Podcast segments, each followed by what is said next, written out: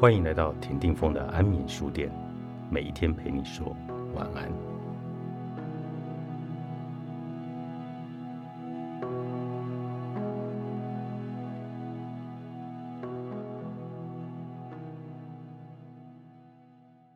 越是幸福，越害怕会结束，是感情里最不确定的恐惧。遇见他们时，他们是在一个炎热的星期天下午。Jack 一如往常穿着合身而且熨烫良好的衬衫丽莎则是穿着碎花点点的洋装。两个人谦恭有礼貌地坐下来。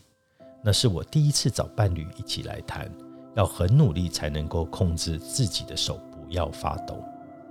丽莎说：“老师，你不用紧张，我们不会把你吃掉。”我们三个都笑了。哎呀，你也知道我有点紧张。今天两个人好不容易一起来，想谈点什么呢？我赶快转移了话题，心虚的对着杰克微笑。Lisa 说：“我觉得他最近总是一直逃避跟我做爱。”整个空间温度瞬间下降二十度。杰克立刻反驳：“哪有？又下降了十度。”他说：“上次我们去看电影，回家的时候，我跟你说我很想要。”你却说你很累，想睡觉，但我觉得你根本是装的。看那种片根本睡不着。丽莎说：“那天我真的很累啊。”杰克没有做任何反应。丽莎就大声地说：“很累？那你还玩手机？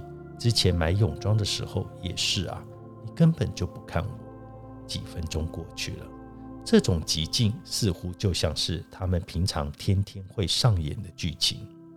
丽莎抱怨：“大概是在两个多月前开始，两个人做爱的频率就减少了。最近一次做爱几乎是半年前，那一次还草草的结束，两个人感觉都很差。丽莎觉得没有到，Jack 觉得浪费时间。他总是以很累、很忙为借口。可是敏感的丽莎知道，他只是不想做爱而已。前几天他下班回家。”发现 Jack 在书房里面打手枪，两人为此大吵一架。所以你宁愿看波多野结衣，也不愿意看我吗？看了这些资讯之后，你觉得 Lisa 和 Jack 他们在感情里面想要的是什么呢？他们之间欠缺的就真的只是性而已吗？性，我想到之前一个老师在督导的时候跟我说的这句话：不论来访者知不知情。通常他们第一个问的问题都不是他们最担心的问题。以丽莎的例子来说，她当然也在乎为什么伴侣不跟她做爱，可是或许她更在乎的是，我对这段感情失去了控制感，他不再渴望我的身体，会不会有一天他就离我而去了呢？有些人之所以会对性行为频率下降感到不安。可能就是因为他们把做爱和爱我画上等号。然而，这个等号是真的吗？事实上，几乎所有的研究都发现，性满意度和关系满意度呈正相关。不过，知道这个没有什么用。真正重要的是，那些对于性爱感到不满的人，他们失去了什么？答案是亲密感，也就是一种觉得彼此了解、可以互相依靠的感觉。心理学家凯文·里曼指出，女性的想要系统源自于可以感觉到被爱、亲密、受到宠爱、尊重的感觉。其实说穿了，就是亲密感。不过，如果你的男人总是很冷淡，那可能感情并没有这么复杂，只是习惯于缺乏诱惑而已。如果从行为学派的角度来看，同样的酬赏持续了一段时间之后。引发的反应就会下降。同居很久的情侣或夫妻，老是一成不变的性爱招式，因为缺乏新鲜感，当然不会想要再耗费心力做同样的事。如果上一次的经验不是很好，对方有可能还会把做爱当成是一件嫌恶的事情，变得恐惧而想要回避。至于缺乏诱惑，凯文·里曼曾于二零一一年的一本专书中回顾了过去的研究，整理出四个诱惑激起情欲的领域：一、视觉，可能是若隐若现的衣服，或者是一些激情的画面，小说里面撩人的文字等等。二、触觉，透过抚摸、爱抚，会让人变得口干舌燥，想要。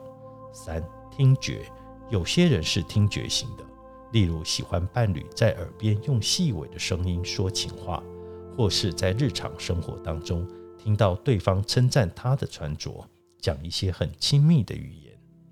四、关系，因为觉得两人的关系越来越靠近，越来越好，而越来越想要。换言之，你可以透过观察他平常最敏感的领域是什么。然后对症下药。刚才前面三项都算好办，做足前戏或是买件内衣就可以搞定。最困难的是第四项，或许缺的不是做爱，而是好好谈爱。和 Jack 和 Lisa 谈到后面几次之后，才发现原来这段感情包括性爱，从头到尾都是 Lisa 一个人一厢情愿，Jack 只是配合，不想要让 Lisa 失望。没想到日子一久，却也离不开他了。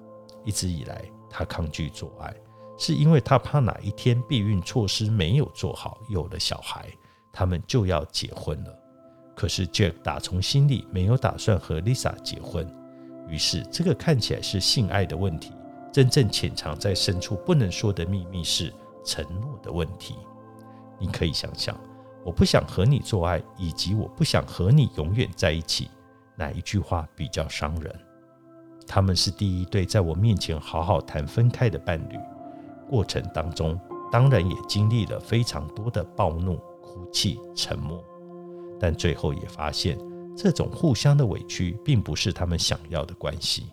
两人离开的时候，虽然满脸眼泪，但眼泪里面似乎是悲心交加。Jack 说：“虽然很舍不得。”但总算说出了我真正的想法。Lisa 用拳头敲了一记 Jack 头，说：“我走了以后，你不准再给我去浪费别的女人的青春，知道吗？”两个人又哭又笑的。即使在分别的这一刻，Lisa 仍然想要抓住一点什么。看着他们的背影，我好像渐渐也懂了一些什么。